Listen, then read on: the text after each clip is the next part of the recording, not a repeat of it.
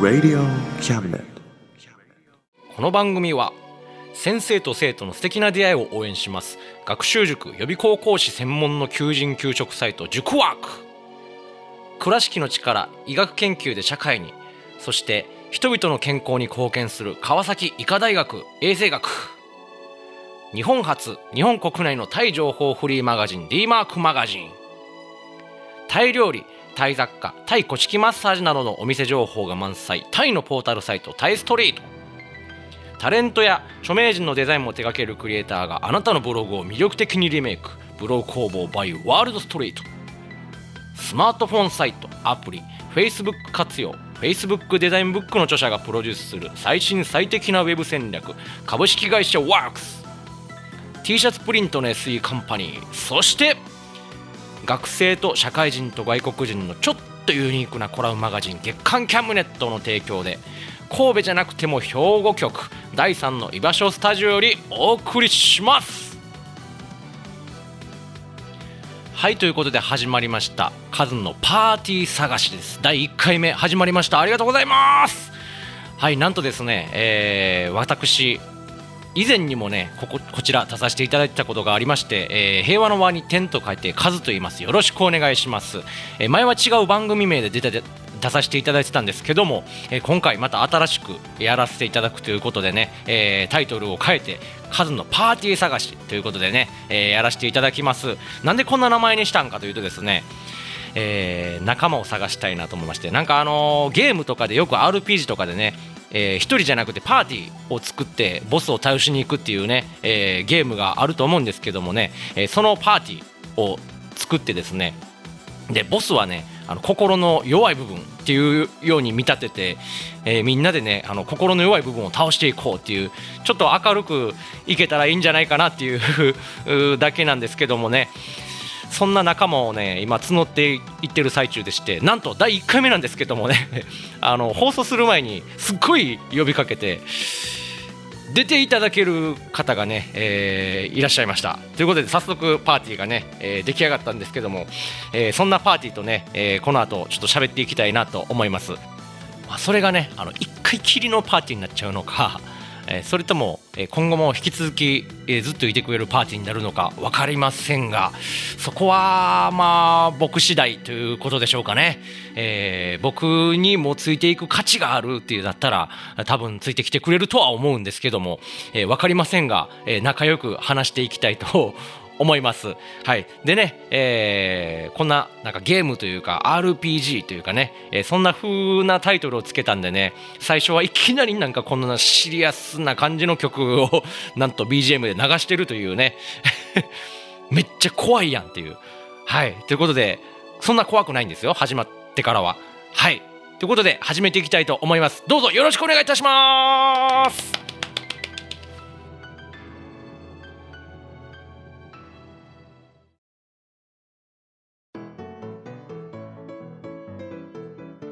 はい、改めまして、えー、カズと言います。よろしくお願いします。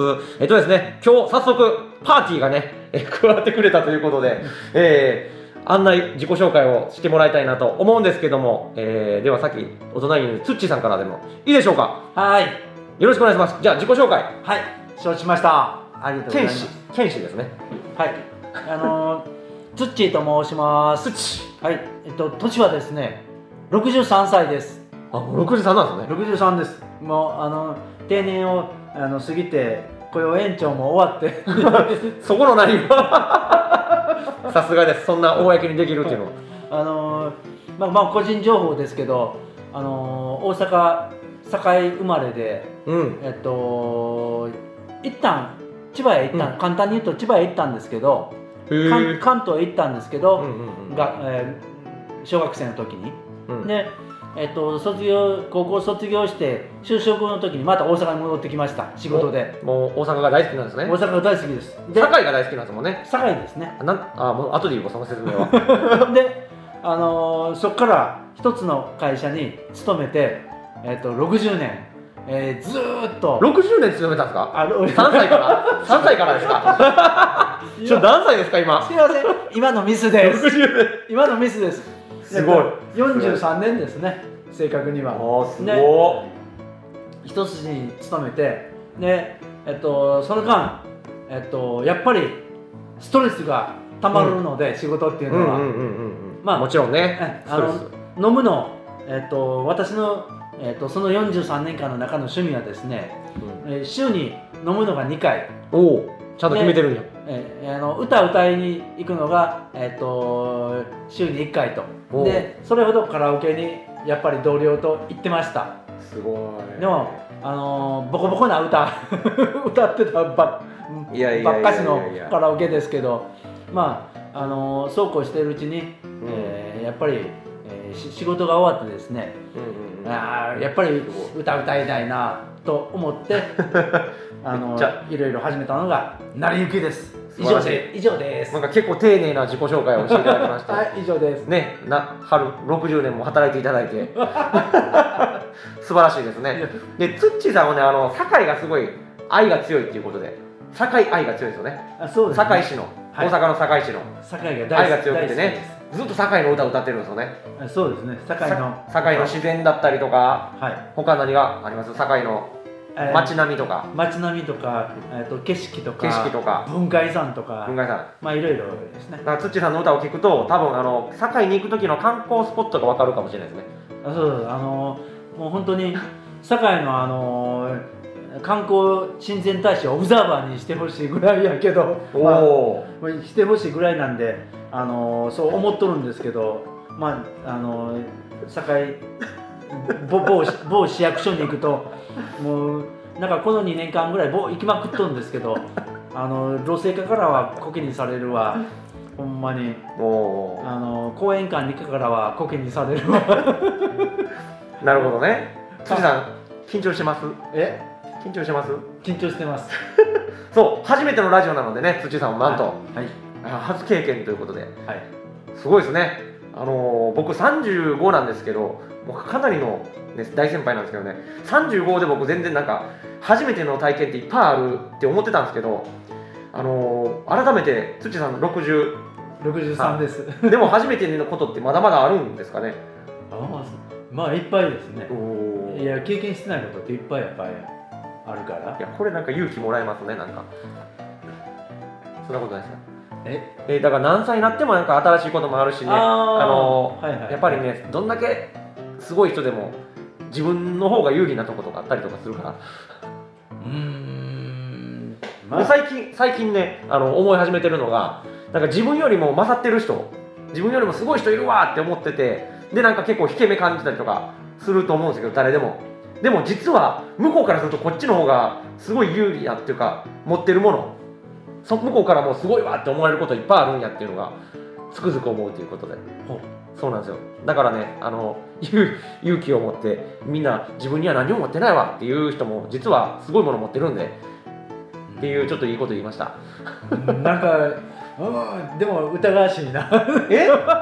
いやいっぱいあります本当に僕。全然何もできないんでね じゃあその流れでちょっとその隣ずっとごあのすみません静かに待っていただいてひろしさんですはい、はい、ひろしです。よろしくお願いします。お願いしますえー年は五十二歳。お年もいていただけるんですねありがとうございます で、私はですね、あの、まあ、東京出身でですね。うんえーまあ、ずっと東京の方で勤めてたんですけども、この度、あの、単身赴任で去年から。うんうんうんえー大阪の方に来まして、うんまあ住んでるところは尼崎なんですけれども。うんうんうんえーまああのその中でですねやっぱりなんか新しいことをなんかやってみたいなっていうおのがあっておまあ、以前からちょっとギターをですね、うんうん。始めまして、まあ、ギター教室とかもやってたんですけども、うんあのまあ、ギターをやるとやっぱりあの弾き語りをやっぱりやりたくなってはいはいはいはいはい。まあ、そんな中ですね、ちょっとあのカズさんとご縁がありましてですね、あのアマドゥのあのショッピングモールの方でですね、あの歌ってる一回ライブをやってるということで聞いてですね、参加してみたいなというところでですね、まあ、思い切ってちょっとチャレンジをしてみたという次第ですね。はい。ひろしさんすごいですよ。僕あの初めてお会いしたのが多分まああその出演した時が初めてだったんですけどその前にも一回見学で来ていただいてたんですけどはい。その時に連絡でなんかもうちょっと修行してから行きますっていう連絡が入ってでこういう方ってもうごめんなさい失礼な言い方すると大抵もう来ないんですよ。その中でヒロさん来たって僕本当に感動してえこの人すごいって思って。いやほんまにそうなっちゃうと結構みんなもう一歩出ないんですよ。一回止まってしまうと、ははい。はい。でそれを一歩出して来てくれたっていうのが本当にすごいことで今までになかったんで僕はちょっと感動して「ヒロさん!」ってなってました。一時期もうずっと。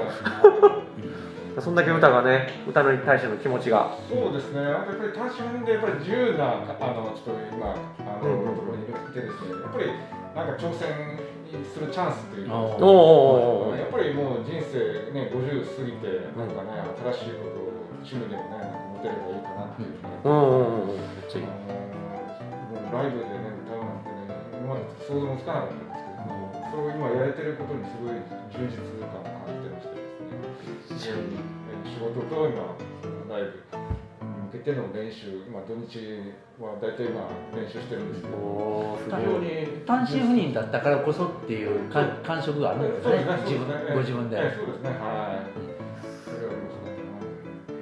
へえなんかちょっとこっちも勇気もらえますね。え でそんなん言ってもらえるなんて僕今までそこまでちゃんと深い話を聞いたことがなかったというか、その理由というか、ええ。やっぱりそうですね、まあ、以前からやっぱなんか新しいことやりたいやりたいなとかね、そういうのがあったんですけど、まさかこういうライブで自分が演奏、ね、ギターを弾いて弾き語りをするっていうところが、今、ね、やれてるところにすごい充実感を感じてますね。めっちゃいいです。その一歩踏み出す勇気を出す出すってすごい難しいことだと思うんですよね。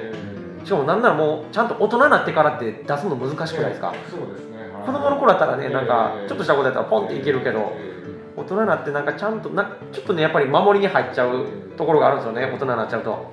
だその中で攻めにいけるってえいう。それが僕もう本当にすごくてそういう人たちはやっぱぜひぜひね一歩踏み出してもらいたいということで僕はもう背中を押す係になってます今も。だからね今日のラジオもそうですね。あの初めてということでお二方、まあ、僕もねあの前別のところでラジオやってて、まあ、実はここでもちらっとやらせていただいたことあったあったんですけどね。あのまさかのこんな感じで始まるとは思わなかったんですけどもぜひ来ていただいてありがとうございます、はい、なんかあのたまたま今今回のねあれであれですけど。あれじゃあ れ。関西人や関西人。出た出た。何もわからん。あれであれは関西人がやるやつやあの、うん、年寄りと年寄りっていうことで初めて 年寄り年寄りが2人が、えっとうん、思いっきり年食ってから始めた歌です。歌ったいです。人前その方がいでいんですよ。人前で始めた歌歌い。その方がいいんですよ。恥ずかしい、あのね、いろいろ経験してるからこそね、みんなの見れ見れ方、見え方が変わるんですよね。だからあの僕、結構ね、あの若い子とか、まあ、これ言うとあんまりあれなんですけど、は結構、あのー社会をあんまり知らない人たちが多いじゃないですか、経験値が低いというか、はい。まあ、もちろん高い人もいるんですけど、そういう人たちがやると、結構、周りの聞いてくれる人をおろそかにしちゃうんですよ。雑に扱っちゃうんですよ。あの聞いてくださいじゃなくて、聞けみたいな、俺の歌を聞けってなっちゃうんで、だそれにじゃないのがすごい素敵です。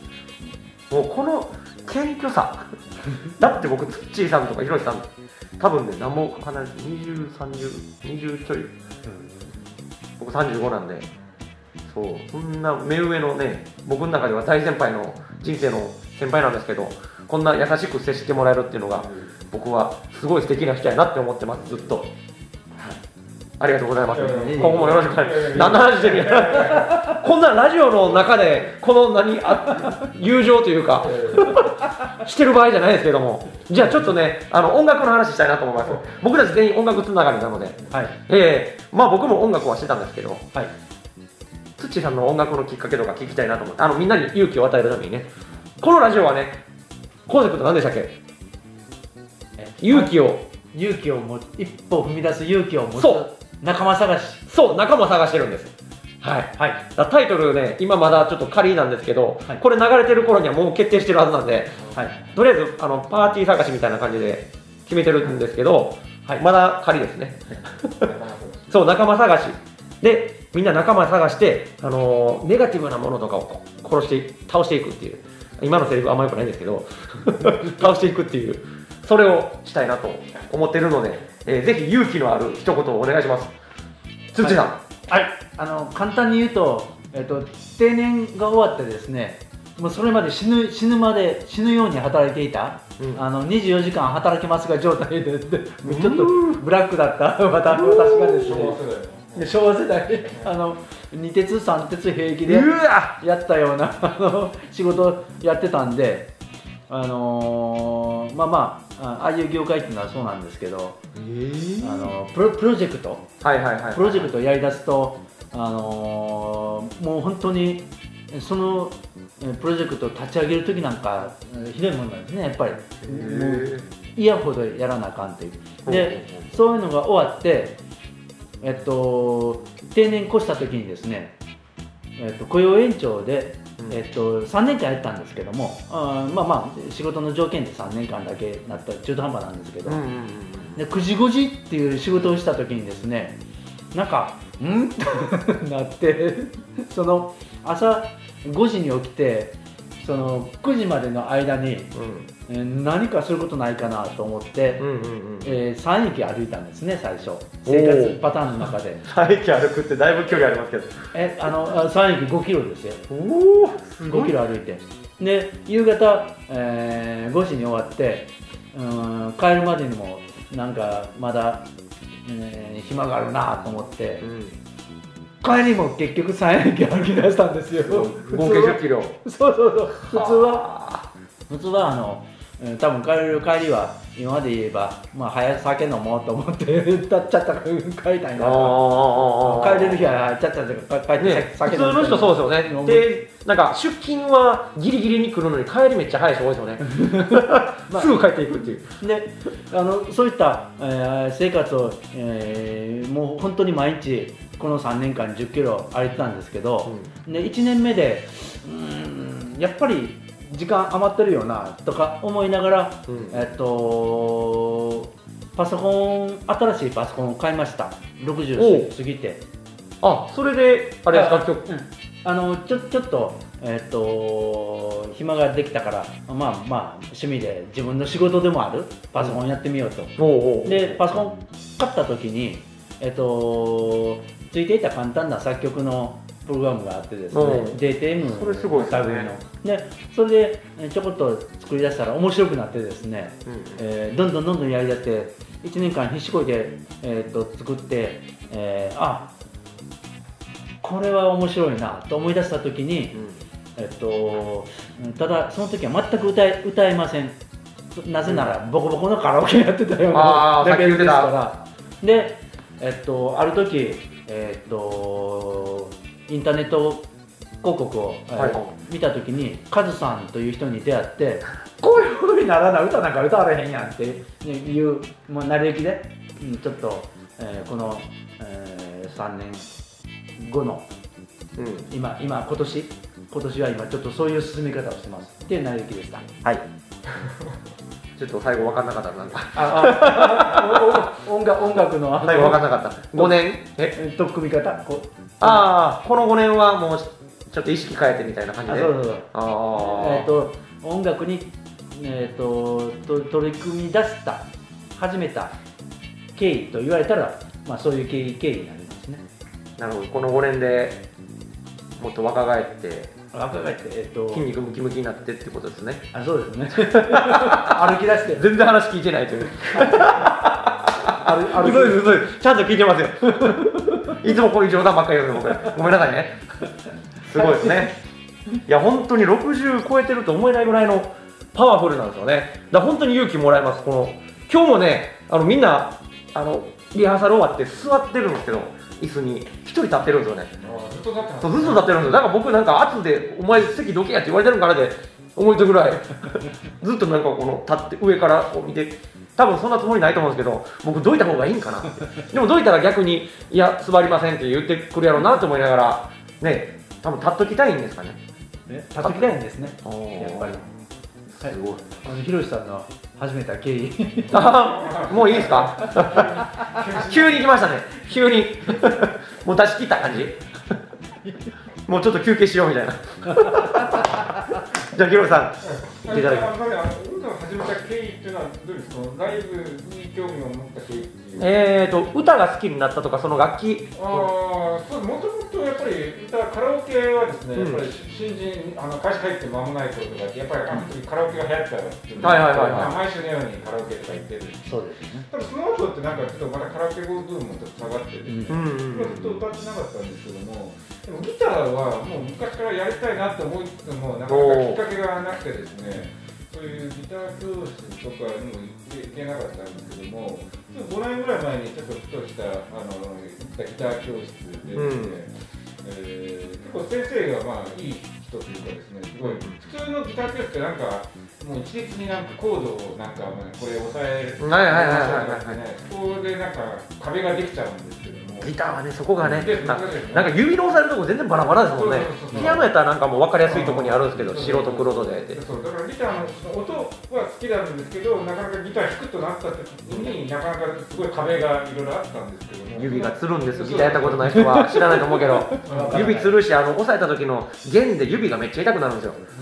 豆できるぐらい。ですよねああとなんか爪をなんか極限まで削ってはいはいはい。爪あると邪魔なので。ね、だからそこでいろいろ壁があったんですけども、うんまあ、その先生はなんかまあまあでまあ、そんな正確に音出な出なくても一通り一曲ちょっとややってみましょうみたいな感じでですね、うんうんうん。まずもうな流れでもうややってしまうっていうことでちょっと一曲やらできるようになって、まあ、非常に達成感を覚えてる。んですおあとはおもうあの一通りそのコードとかやっぱり一通り覚えるとあの大体その YouTube とかですねあの弾き語りやってるはいはいはいはいいっぱいいますね今。あるんであのそれをやっぱり参考にしながらですね、うんうんうん。まあ、どこまあ結構自分流にとかアレンジとか入れたりしてね今いろいろすごい便利作っていったっていう感じですね。今すごい便利ですよね YouTube っていう動画。だから昔は YouTube なかったら絶対今あのや,、うん。ややれてなかったと思うん。ですけども今解説文とかあったりで。えー今 YouTube でかなりですねいろんな、えー、技術とか、うん。いろいろ学ばせてもらってるような感じでですねすごいあとはやっぱり今コロナ禍っていうのもあってうん。なかなか外に行く機会がなくてずっと家の中にずっといるような機会が多くなったことでギターの練習がいろいろできるようになったっていうのも大きいですよね。いや本当ギターっていうのはやればやるほどなんかうまうまくなって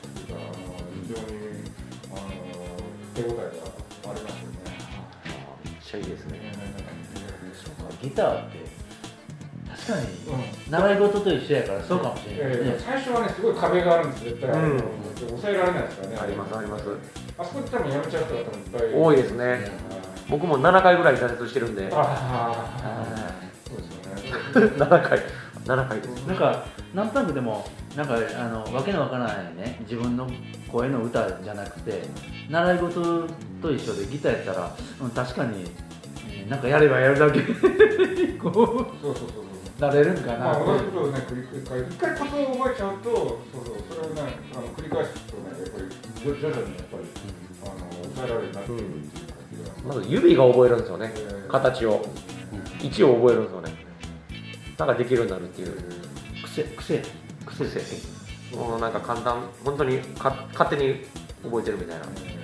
に持ってきたらもう見ずに歌えるって言うんですけど僕はそれが無理なんで。7回目で挫折しました7回。結構でも成長してるんですよ僕。でも本当ね、今、今簡単コードとかね、まあうん私も結構ね、自分よりか簡単コードでちょっと直しちゃってるとかですね、いろいろあーアレンジしてやってるんですけども、いや本当ね、でも、あのコード覚えると、もういろんな曲が弾けるようになるというか、すごい世界が広がっていくような。はい感じでですね、非常に今楽しいですね。井上陽水さんとかはあのむ昔は玉置浩二さんばっかりあの、えー好きだったんで、そのうん曲ずっと練習してたんですけども、まあいろいろコードとかいろいろ覚えることによってですね、まあいいろんなあの曲に挑戦できるようになってですね。で私あの昔の歌とか好きなんで、あの井上陽水さんですとか浜田省吾さんとか。えーまあ、そういったところを今練習してですね、まあ、アマデルうんのライブでも今披露させていただいている、はい。素敵です。もう毎回新しい曲もええ、あの考えてきてる。一応私あのアマデル月1回出させていただいてるんですけれども、あのまあ、4曲1回4曲あの演奏するんですけども必ず1曲以上は新しくあの演奏するっていうかその、うんうんうん。披露するっていうのを必ず1曲は入れるようにあめっちゃいい。ちゃんと目標も作ってるっていう自分の中でそうであそういうの気づいてなかった？私。おおえー。新しい曲入れてるわっていうのは、えー、必ず一曲は入れるようにしてますね。これこれツッチーさんも最近カバー曲歌うようになってるし。うん。なんかいや目標を持ってっていうあの自分の課題に取り組み大事ですねはい一個もそんなん考えてへんけどそうですよ目標は今度はあれですよあの全然知らない人の笑顔を作るっていうあこれ聞いてくれてる人笑顔を作ってくれればなもうこれ僕今更なんですけど声ガラガラなんですよわかります声ガラガラな今あーちょっとそうですね。だからもう全く今日歌えなくて今日アマドゥっていうそのライブイベントの日当日だったんですけど全然歌えなくてなんであの1曲も歌ってないんですよ。ごめんなさいなんか、ね、辻さんごめんなさい。全部任せてしまって。初めてですね本当に。今日正直僕全部辻さんに任せようかなって。思ってました。喉がや,、ね、やられて全くになったの。本当に初めて、まあね僕ちょこちょこあるんですけどね。うん。ちょこちょこあるけどそれでも歌ってたんですよ。でも今日はもういいかな。と思って特に今日喉ひどいしやめとこうと思って。そうお願いしちゃいました。すいません、はい、そんな数のお話も聞いてくれますか、はい。僕が歌好きになったきっかけ、はい。はい。モテたいからです。わおお モテたいから、以上。ーでもなんかミュージシャンの昔のミュージシャンの人とかでやっぱモテたいからなんかねギターやったとかよくはそういう話聞きますよね。そうなんです。ねかっこいいんですよやっぱり。声がいいとかその演奏できるとか。バンドマンって結構モテやすい。まあ僕バンドはしてなかったんですけどあの声が良くなるとやっぱ結構かっこいいじゃないですか モテたいから。以上。おおなんかなんかちゃんと話すともっと長くなりますよ。ものすごいなんか、えー、単刀直入ですっきりしてるけど。そう、うん。短くコンパクトにあのインパクトを与えてます。それ何歳ぐらいの時ですか？僕高校生の時ですね。あー。10 16とかかな。うん初めてカラオケ行った時にどんどん歌うまくなりたいみたいな。それどういう曲歌ってたんですか。僕が一番ハマった曲は今のあのボーカルが変わってるんですけどその EXILE さんって分かります？の前のボーカルの時のその前のボーカルの方がすごい好きで。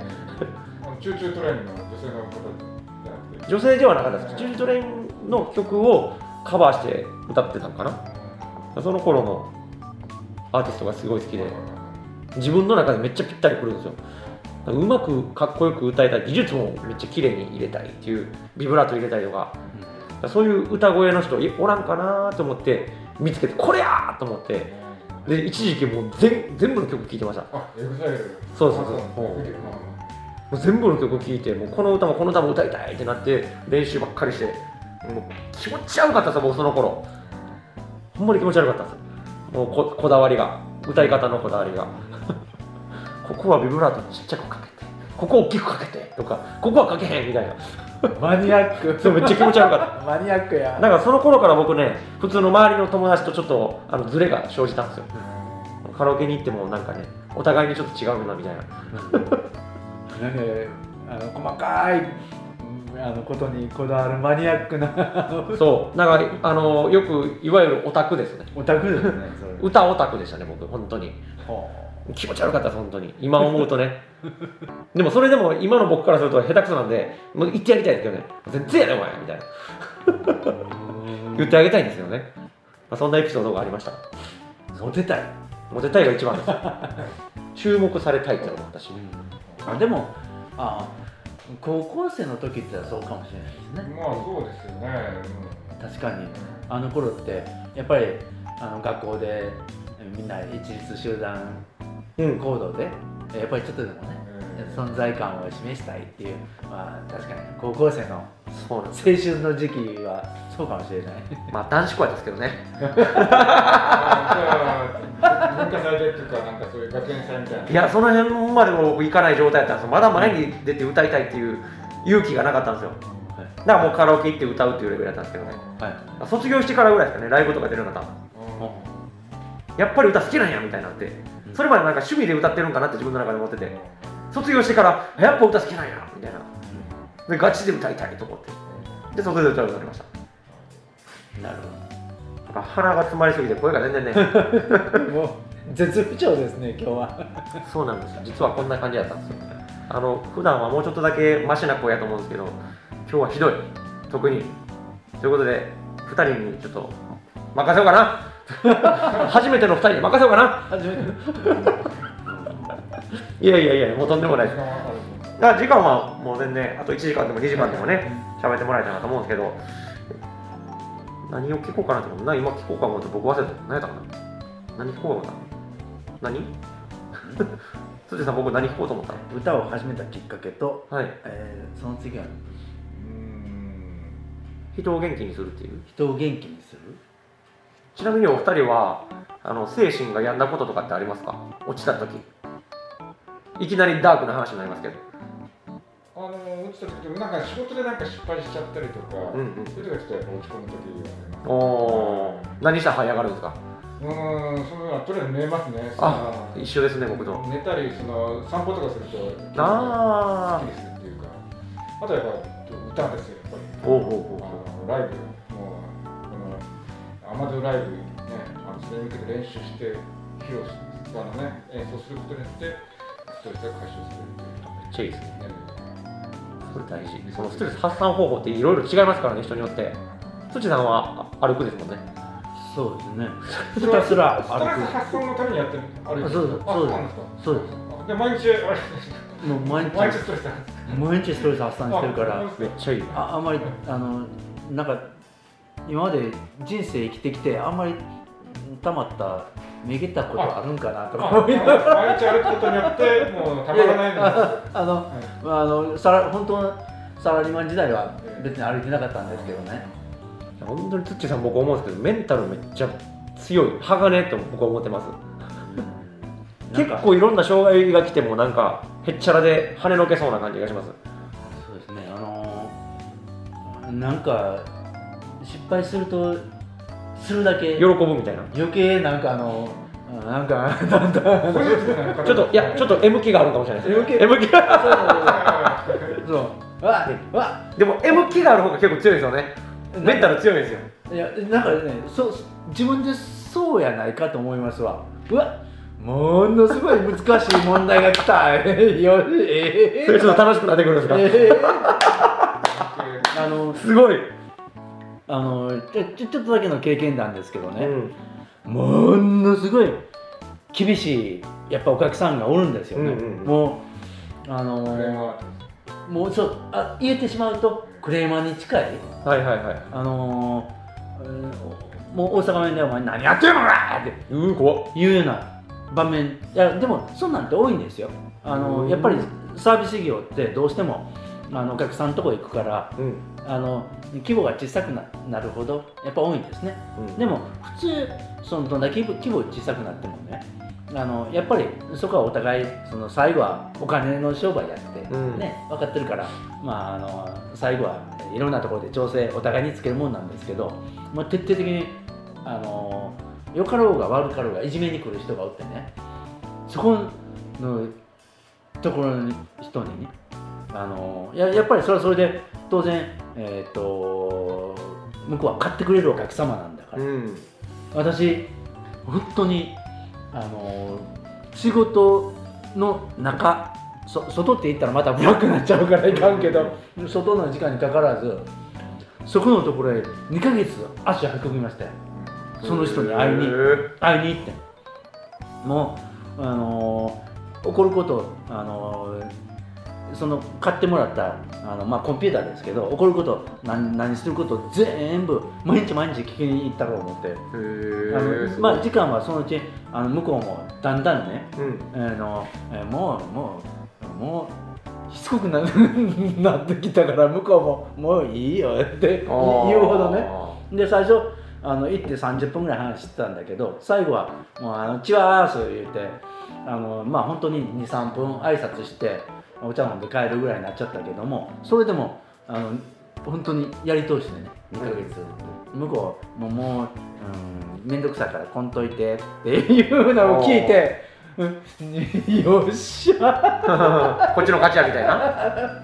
思った。へえでなでもそんなことはやっぱり多いですよねサービス業って。いや M ですね。M M M いやめっちゃいいと思います本当に。だって喜べるって自分の辛い時こそ喜べるみたいなちょっと快感になってくるんですね辛い時こそ。めっちゃ大事だと思います。だ結構そういうなってくると強くなるっていう。みんな。音楽の世界でもそうですね。結構ねみんなで打たれて打たれてあーってなってる時にちょっと快感になってきたら強くなるんですよ。まあかこんな話。かカズさんもそんな、うん、風に見えるけど性格が。どういう性格ですか？M? え M あ僕超 M です超 M 超 M です打たれたらなんぼでも打ってこいみたいな。そう打たれたらちょっとそれをもう美味しい美味しいって全部食べちゃうやつです出た 出た。あ 美味しい美味しい。何言われても美味しい。ーわかる。雰囲気わかる。そうそう。全部もう持ってこいです。そんな感じです。はい。ということでなんだかんだでほら30分経ったでしょ？あひろしさんは？それ M か S かじゃなくてあ、じゃあじゃあじゃああのヒロさんどっちも持てそうですね。いやいやどっちだどっちでもないです。ねどノーマル？ノーマルですね。絶対そっち変わるはずですよ。僕もっとヒロさんのあのもっと奥深くを見深掘りしたい。あーなるほど。ヒロさんがうえーってなってるとこ見てみたくないですかなんか やってほしい。なんかおいカズーってなんか来るとこ見てみたい。いつかそうなるかもしれない 楽しみです。なんか、ううん。ん、あの仕事で失敗してストレスが、えー、溜まるって最初言われああたけどほんでもなんか強いような、えーどこか潜在的に強いようなって私はちょちょっと感じるんですよ。ねあーまあそれなりに私もサラリーマン長くやってるもんですから、まあいろんなことがあって経験がやっぱりそれは生きてるっていうのはあるんですよね、こういう時はこういうふうに対処すればうんうんうんまあまあそうですね。うん。結局サラリーマンって、積み上げのところ。積み上げのところやえーありますよね大事ですやっぱメンタルはね強く持たないと。まあ強く持つって持てないですけどね。だから考え方ですもんね絶対。うん。その時の。まあ考えすぎたら絶対メンタルやられちゃうから。だからそこを違う方向転換して違う風に考える。メリなんかポジティブに考えるとか、はい。それも強くなるかもしれないですね、まあ僕が最近思ってるのは僕がイラってすることがあったとするんです相手に対してでなったらいやこれ自分のせいなんちゃうイラってなってるってことはみたいな。あって考えたりします。相手がムカつくんじゃなくて自分の中になんか悪いものがあるみたいな。っていうふうに考えたらちょっとすっきりするんですよ。あこれは自分が悪かったんやみたいな。なんか相手のせいにしないっていう。あなんなんとなくわかりますよイラッとすること。本当ですか？いや、いや。いや自分のせいなんやってうん、いう。わかるけどなんか私はちょっとクレーマーのこと思い出したクレーマーのあれもわかる。なんかなんかねあの、うん、んん？年食ってきたからかな。最近あの向かってくることが多いのは 年食ったからかな。向かってくる。ってる方が向かってくることが多いおなんか多くなってきた。なんだろう。うーん。なんだろう。いかんいかんあの多分柔らかいからですよツッチーさんのそのオーラが。うん？いや年齢のあれあれあったらまずいな。いやいやいや。いやあの年寄りのあの何感触みたいな。柔らかいからです本当に。もうねこうやって皆さん人だ人何？人柄がすごいいいんで僕はぜひまた今度も喋りましょうということではい。お時間が来てしまいました。はい。はい、ということで、えー、ツッチーさん、えツッチーって呼んでいいですか？はい。ツッチー、はい。ひろしさん。ひろしですはい、ひろしです。あの、あの、あれじゃないですけど、ひろしさんです。で、カズでした。ということで、また来月もですね、喋りましょはい、う。ありがとうございます。ありがとうございましたどうでした？はじ、喋ってみて。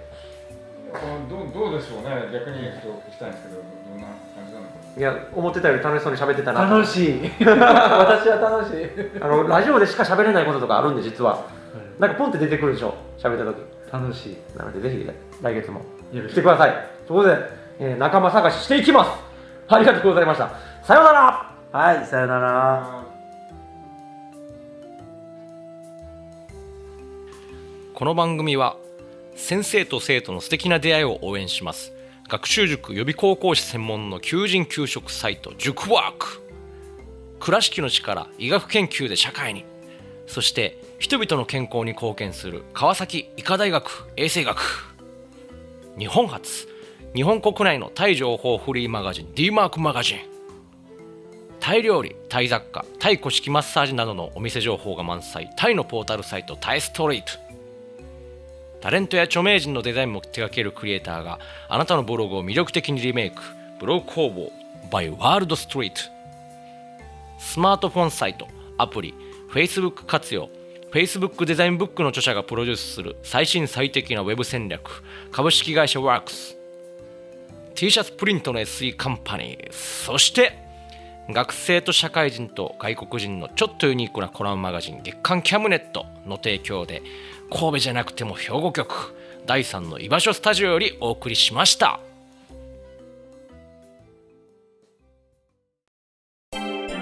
Radio Cabinet.